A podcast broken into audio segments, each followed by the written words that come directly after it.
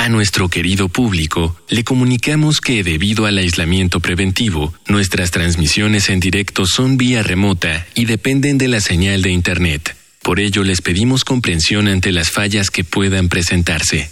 Gracias por compartir estos momentos en casa con Radio UNAM y Vida Cotidiana. Radio UNAM y la Escuela Nacional de Trabajo Social presentan una serie interminable de causas y consecuencias. De cómo y por qué. De problemas y soluciones. Eso es la vida. Vida cotidiana. Sociedad en movimiento.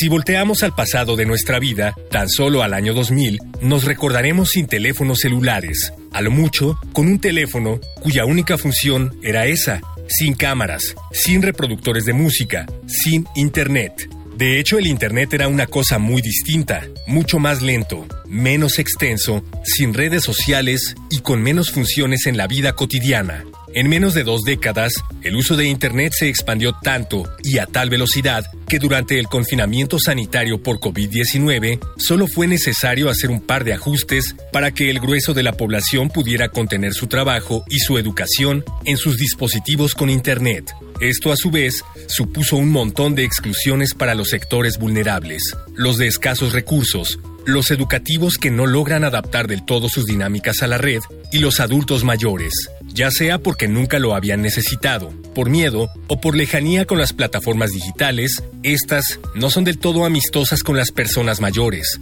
Por ello, en esta emisión de Vida Cotidiana, Sociedad en Movimiento, hablaremos sobre inclusión digital para personas adultas mayores con la maestra Graciela Casas Torres, profesora de la Escuela Nacional de Trabajo Social, y con la maestra Ana Lilia Pérez Quintero, colaboradora en el Centro de Investigación y Estudios de Trabajo Social en Gerontología y maestra en Trabajo Social. Dialogar para actuar, actuar para resolver.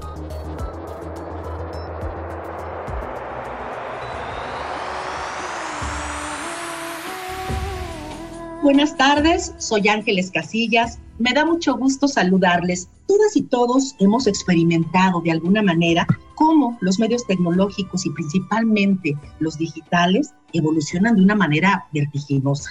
Son tan veloces los cambios que hemos observado que de alguna manera pues las personas mayores pueden estar evidentemente rezagados en este uso de las tecnologías de la información y la comunicación. Hoy vamos a platicar de este tema, hoy vamos a reflexionar de ello, de esta brecha digital, pero sobre todo nos vamos a comprometer, si es posible, yo creo que si lo logramos, de poder abonar con algunas estrategias, algunos consejos que sean útiles para poder generar una inclusión social para este importante grupo poblacional. Pero antes, como siempre, les pido que anoten las diferentes formas de comunicación con nuestro programa. Facebook, Escuela Nacional de Trabajo Social, ENTS, UNAM. Twitter, arroba comunica, ENTS. Instagram, Comunicación ENTS. Vamos a dar la bienvenida a nuestras invitadas para hablar de inclusión digital para personas mayores. Nos acompaña la maestra Graciela Casas Torres. Buenas tardes, querida maestra. Un gusto recibirte nuevamente en el programa. Muchísimas gracias por estar otra vez, por la invitación para estar acompañando de nuevo. Es un gusto, maestra. Gracias. También está con nosotros la maestra Marilia Pérez Quintero. Gracias, maestra, por haber aceptado la invitación para compartir este temas tan importantes. Buenas tardes, muchas gracias por la invitación. Es un gusto acompañarles y estar aquí nuevamente. Gracias a ambas por compartir. Eh, maestra Casas, hablemos de brecha digital, pero primero, si te parece, te pediríamos que pudieras compartir con nuestra audiencia cómo debemos entender este término y posteriormente, si nos apoyas con, desde tu experiencia, algunas de las causas principales que tú consideras que están generando o que han generado esta brecha digital con las personas mayores. Adelante, maestro. Bien, bueno, cuando hablamos de, de brecha digital, como el nombre lo indica, hay una zanja, un espacio, una circunstancia en la que por alguna razón no podemos, algunos miembros de la sociedad, tener la misma facilidad o inclusive acceder a los aspectos nuevos que se presentan alrededor del uso de las tecnologías. Que eh, evidentemente están centradas ahora en, en, los aspectos digitales, ¿sí? Y evidentemente también esta, esta circunstancia se presenta pues eh, especialmente con las personas mayores, a diferencia de lo que ocurre con, con la población joven o inclusive los niños y es eh, seguramente muy, muy fácil comprenderlo porque, bueno, las personas mayores no crecimos, no sabíamos, no estudiamos, no existía la con no existían las máquinas que ahora se pueden programar, los teléfonos celulares, todas las cosas que ahora tenemos a la mano para generar comunicación entre diferentes sectores de la población o inclusive para ver la televisión, para enterarse de una noticia, para eh, tener un mensaje a través de la computadora, en fin. Y esto, pues como, como señalo, pues se debe a que nosotros, primero que nosotros no, no somos de esa generación. Entonces, así como hay diferencias en otros valores, referentes, eh, aspectos importantes de la vida con las generaciones más jóvenes, en este caso, también existe en esta pero se acentúan cuando se presentan otros aspectos. Primero es como el temor de aproximarnos, ¿no? A veces las personas mayores sentimos temor de aproximarnos porque no lo aprendimos de jóvenes y entonces pensamos que si usamos una computadora, un teléfono, una tablet, cualquier instrumento que ahora cada vez son más que se manejan con tecnología digital, pues tenemos temor. Decía una amiga que cuando nosotros éramos pequeños, las personas mayores, la regla era prohibido tocar, ¿no? Prohibido tocar porque se descompone. Y entonces evidentemente con esta eh, visión con que crecimos muchas personas mayores, a veces tenemos miedo, ¿sí? Esa es la, la primera situación. La otra también es que bueno, a veces faltan espacios para que nosotros aprendamos y tengo que precisar que las personas mayores sí podemos aprender. Tenemos un ritmo diferente al de los jóvenes, pero por supuesto que podemos aprender. De otra parte, existe el otro sector de la población joven que cuando pedimos apoyo no siempre tienen la paciencia para eh, tomarse el tiempo, y esto sería un llamado muy especial para los jóvenes, para tomarse el tiempo de explicarnos. Cuando uno le pregunta a un, a un adolescente o, o, a los jóvenes, ¿no? Yo tengo mis hijos, no adolescentes, digamos jóvenes, pero tengo que resolver algo. Dicen, ah, permíteme. Entonces toman el teléfono, toman la computadora, pican el teclado, listo. Pero no se tomaron el tiempo de dedicarnos cinco minutos, diez minutos, quince minutos, media hora, lo que sea necesario para explicarnos cómo funciona esa, esa nueva tecnología. Y lo último que diría es que necesita haber más programas institucionales, instancias que nos puedan apoyar para adecuar la enseñanza a estas aproximaciones o a esta posibilidad de aprender la tecnología que nos es útil y muy importante para las personas mayores. Nos vamos a quedar con esto que nos compartes, maestra. Si me permites, voy a resumir lo que nos has dicho. La parte cuando hablamos de la brecha es el acceso, el uso y la apropiación de estas tecnologías y como tú bien lo señalabas, son diferentes las causas que pueden ser desde sociales, económicas, demográficas, culturales, que están haciendo justamente que estemos generando una exclusión hacia este grupo. Hay algo que distingue a nuestro programa, que son datos que nos presenta, que nos prepara producción para, pues, para alimentar más las cifras la información que tenemos acerca del tema. Les invito, maestras, les invito a nuestra audiencia a que escuchemos una infografía social. Infografía social. Debido a la pandemia, el uso de medios digitales y redes sociales ha sido inevitable para prácticamente toda la población mundial. Sin embargo, estos resultan considerablemente difíciles para ciertos sectores poblacionales, como las personas mayores. A esto se le conoce como brecha digital. Datos de la encuesta nacional sobre disponibilidad y uso de tecnologías de la información en los hogares 2019 señalan que en México hay 80.6 millones de usuarios de Internet que representan el 70.1% de la población.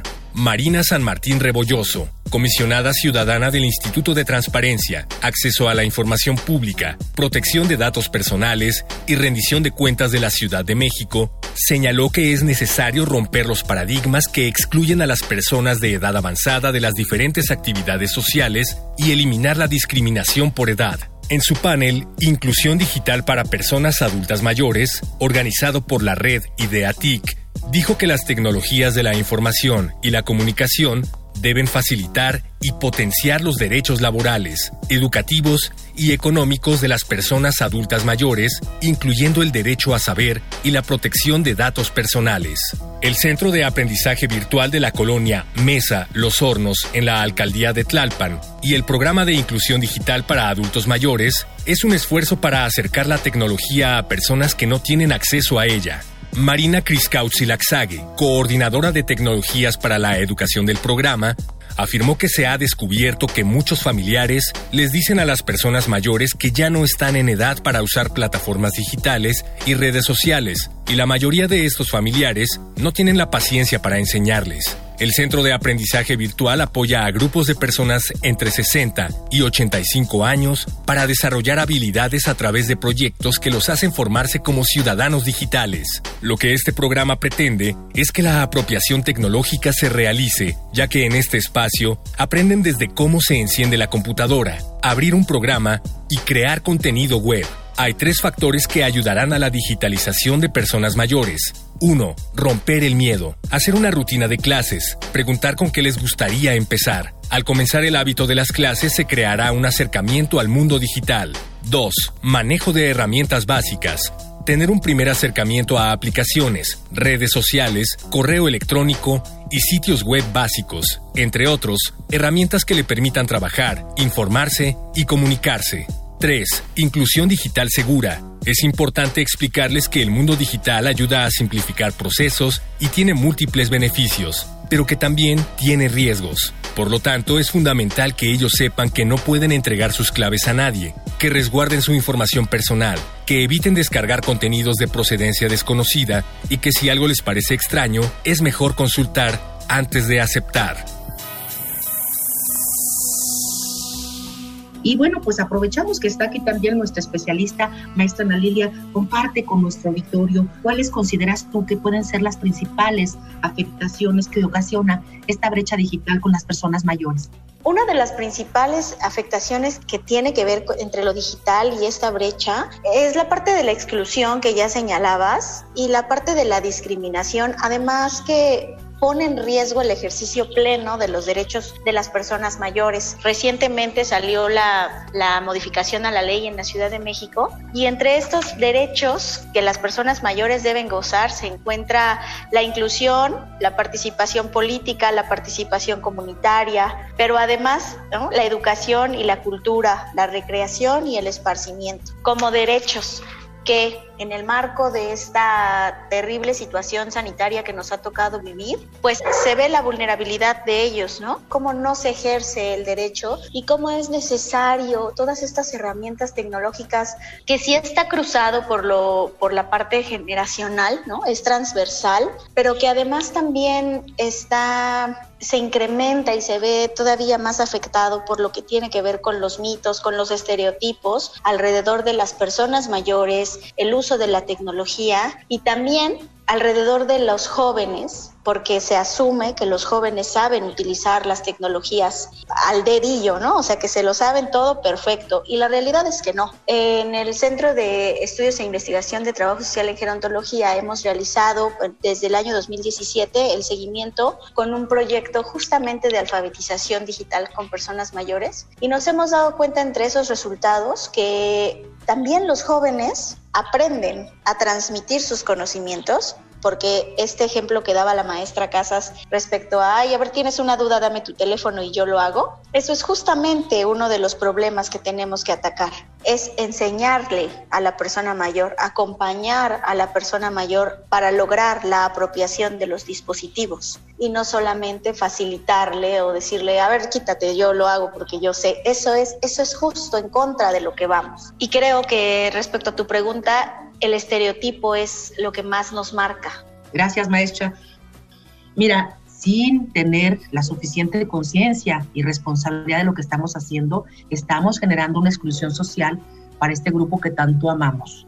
Entonces, si verdaderamente hay ese, ese amor, ese respeto por las personas mayores, consideremos que esto es parte del ejercicio pleno de sus derechos humanos. Entonces, para que lo tomemos, lo tomemos muy en cuenta en, en nuestras propias este, sistemas familiares, por favor. Maestra Graciela, ¿por qué es tan importante que este grupo, que mucha gente se piensa que ya está al final del camino, etcétera, todos estos mitos que están acerca de estos grupos poblacionales forme parte de esta nueva modernidad. Como bien lo decía la maestra Ana Lilia, porque de no tener acceso estamos siendo un grupo marginado. Y entonces las limitaciones que ya de por sí existen para acceder a todos nuestros derechos se ven todavía más eh, recortadas. Creo que ahorita hay un ejemplo clarísimo, eh, maestra, o bueno, lo que ha sucedido recientemente es el registro de las personas mayores para recibir la vacuna de COVID. Y ha habido iniciativas de otras personas mayores también en el que piden que la, eh, la solidaridad intergeneracional, porque pues hay quien no va a poder acceder, ¿no? O registrarse. De entrada, las, las personas que tienen acceso a una computadora, a un servicio digital, puntualmente eh, tienen que, tener servicios de Internet y que eso, si bien es cierto, es un programa eh, que tiene el gobierno actual, el gobierno federal, para que se cubra a toda la población y lo cual me parece sumamente importante y trascendente que todo el país haya acceso a, a, través de redes sociales, ¿no? O sea, tiene que haber la tecnología, sí, o sea, tiene que, que existir la red inalámbrica para poder tener acceso. Esa es la primera condición entonces, evidentemente, lo que va a suceder es que vamos a, dejar marginado a, un sector de la población por el solo hecho de no tener acceso. Y después, de, si se logra, que espero que así sea, ¿no? Por lo menos al final de esta, de esta gestión gubernamental, si se tiene en todo el país, bueno, la primera parte está salvada, que es, no, es, no es cualquier cosa, es realmente algo muy importante. Pero después tendremos que saber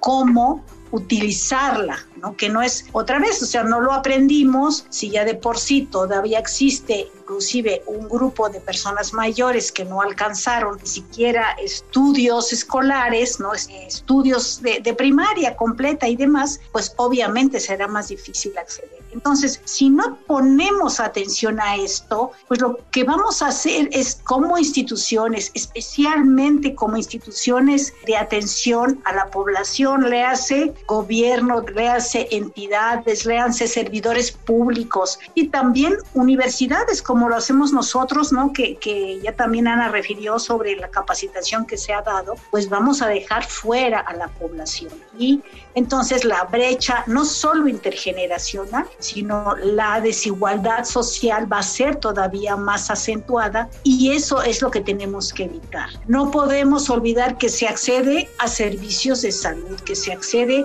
a servicios bancarios y económicos, pero hoy por hoy todo lo que uno quiera recibir, ¿no? O acceder como un derecho y como servicios públicos está alrededor de poder hacer un registro en, en las redes sociales, no solamente, digamos, para un servicio, inclusive para aspectos recreativos. Gracias, maestra. Y miren cómo de las crisis también podemos tener oportunidades. Esto que estamos viviendo en estos momentos de confinamiento, de pandemia, también abre las posibilidades, las está abriendo para, para que esta población se esté incorporando también al uso de estas tecnologías. Hay algo que también distingue, por supuesto, nuestro programa, que lo hace diferente a muchos, son los testimonios de otras y otros que, que abonan a nuestra temática. Vamos a Voces en Movimiento. Voces. Voces en movimiento. Yo soy el señor Saúl Cortés Manzano. Tengo 81 años de edad. No sé utilizar la computadora. No sé usar las redes sociales tampoco. No me he sentido excluido porque no no las he necesitado y no he ido al lugar en donde me lo exijan. Me llamo Emilia Vicente Martínez, tengo 67 años. Me enseñó mi, mi hija, mi hijo y mi esposo me enseñaron y yo también pregunto y yo le muevo a mi celular porque una vez me dijeron no pasa nada si tú mueves tu celular, si le puchas, si le puchas no pasa nada y en realidad no pasa nada y ya estoy aprendiendo varias funciones. Es importante saber usar la computadora porque si hay internet, aunque estés muy lejos, te puedes comunicar por ejemplo, si como ahora que dice el presidente de la República que vamos a tener internet gratis y en todas las partes, yo me imagino que va a ser muy bonito porque donde tú vayas te vas a poder comunicar. Soy Juan Carlos Vázquez Herrera y mi edad es de 63 años. No muy bien, pero sí, sí tengo conocimiento de usar computadoras, más la laptop. De hecho, manejo Google, YouTube, lo que es el WhatsApp y WhatsApp Business. La época en que estamos viviendo hoy en día con la cibernética o los cibernautas, pues casi casi estás obligado a conocer ese tipo de, de, redes sociales y aparatos. Es un reto que uno debe de afrontar para estar más o menos, como dicen, al día para todo tipo de tecnología o, nuevos aparatos técnicos, pues no hay edad. La cuestión es nada más adaptarse y procurar aprender un poco de ellos.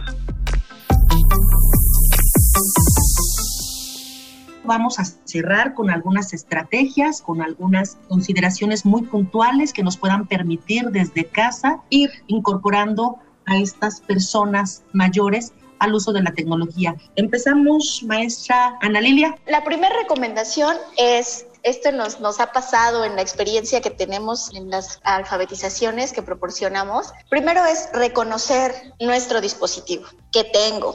¿Dónde está la cámara? ¿Cómo se prende? ¿Cómo se apaga? ¿Dónde está la pila? Es decir, tocar, ver, perderle el miedo. Los aparatos ahora son súper resistentes, ¿no? Los bebés los manipulan, los niños los manipulan y las personas mayores de repente tienen justamente por una cuestión generacional este miedo, ¿no? Este temor ahí si lo descompongo y lo que decimos es no pasa nada. Al aparato no le va a pasar nada. Entonces creo que hay que tocar, hay que jugar, perderle el miedo. Entonces sí estar en capacidad de en posibilidad, perdón, de aprender, de aprender a que cómo guardo un contacto, cómo entro a una plataforma. Hay diversos eh, recursos tanto en la, de manera presencial, pero se realizaban, nosotros realizábamos una capacitación al año gratuita, obviamente con un cupo limitado, pero esta capacitación rompía esos miedos y esas barreras. Y también para aquellas personas que tienen un poquito más de dominio sobre los aparatos como computadoras o laptops o tabletas, pueden ingresar a varios recursos. Hay un recurso que es muy amigable que se llama aprende.org, hay otro que se llama Aula Digital, que es muy ameno, ¿no? Son, tienen capsulitas pequeñas. Y también, por supuesto, pues hay muchas páginas en YouTube, recursos en Facebook que son amigables y que pueden irles ahí orientando con el uso de la tecnología. Pues muchísimas gracias, ya tomamos nota, aprende.org aula digital y sobre todo a las personas que nos escuchan perderle el miedo. Estos aparatos son muy, muy seguros. Maestra Casas, ¿qué otras más recomendaciones podríamos compartir? Bueno, pues yo les invitaría cordialmente a que nos sigan en nuestra página del CIETSG para que se enteren cuando tenemos cursos, hemos dado cursos o, estrategias ahora a distancia. La maestra Ana Lilia lo ha dirigido eh, de manera muy acertada con los grupos de prácticas en el CIETSG para que eh, sepan cuándo habrá actividades y también en la misma página de nuestra escuela se anuncia cuándo habrá cursos, estamos preparando, trabajando sobre ya nuestro conocido diplomado envejecimiento exitoso, en el que recientemente hemos incorporado el manejo eh, justamente de la tecnología. Entonces, esto es una opción más, pero también existen, el INAPAM tiene cursos, en la Ciudad de México la universidad o las escuelas para personas mayores también ofrecen y seguramente cada vez habrá más espacios para que las personas mayores asistan y cuando la circunstancia no lo permita, sí, pero asistan y puedan irse eh, pues formando en el manejo de la tecnología.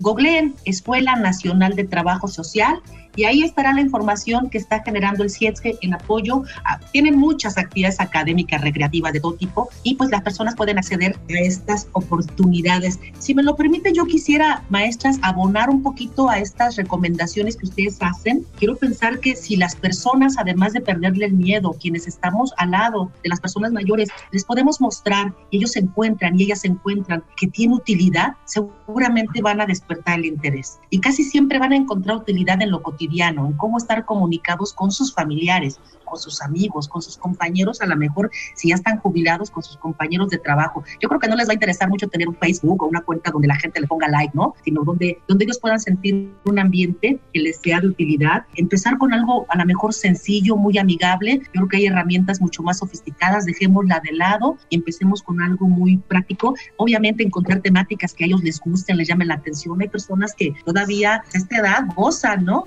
Con todas las personas con las que hemos trabajado, hay algo bien curioso y es que el Facebook nos resulta una herramienta maravillosa para incluirlos, porque tienen acceso a muchos contenidos que son de su interés, como bien lo señalas, pero además se encuentran con sus redes de apoyo, se encuentran con el nieto, se encuentran con la hija que vive en otro país, se encuentran con el amigo de la primaria, ¿no? Es decir, sí suceden estos vínculos, sí, sí existen estos vínculos a través de las redes sociales digitales. Y esto lo que hace es que los impulsa para querer aprender más, ¿no?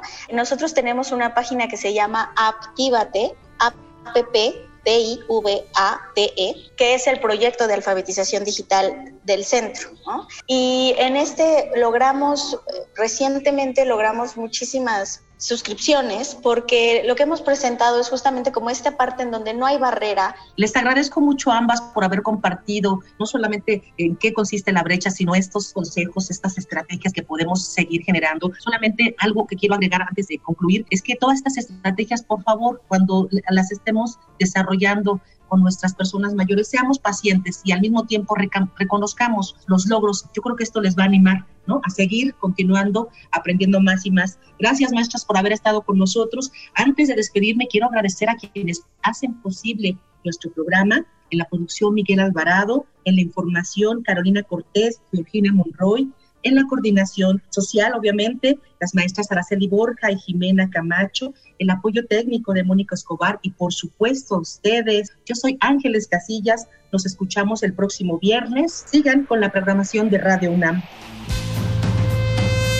Vida cotidiana es una coproducción entre Radio UNAM y la Escuela Nacional de Trabajo Social.